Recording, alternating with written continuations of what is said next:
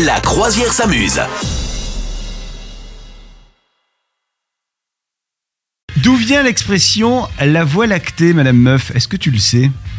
Alors la voie lactée, la voie lactée, ça vient de Milky Way, cette petite barre chocolatée que Oui. nous trouvons facilement en Angleterre.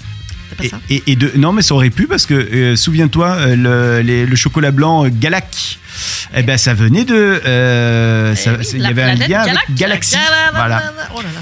Alors en fait, pour les Grecs, notre galaxie est née du lait d'Héra, qui est l'épouse de Zeus. C'est Ah Zeus, oui. c'est le, le dieu des Oui. dieux, tu vois.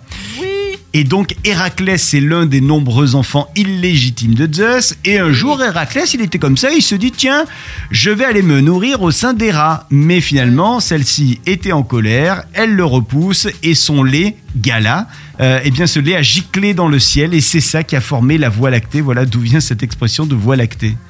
Ah, ouais, d'accord. Impatient, hein. C'est scientifiquement prouvé, effectivement. Et tout à fait. Mais Hera, elle était Magazine. euh, fâchée. Elle était fâchée contre tout le monde puisque son Zeus, il arrêtait pas d'aller multis taper des gens et parfois sans leur consentement. Aïe, Donc aïe, évidemment, aïe. elle était fâchée, fâchée, Hera, la pauvre vieille. Ah, elle aïe. en chiait pas mal, tiens.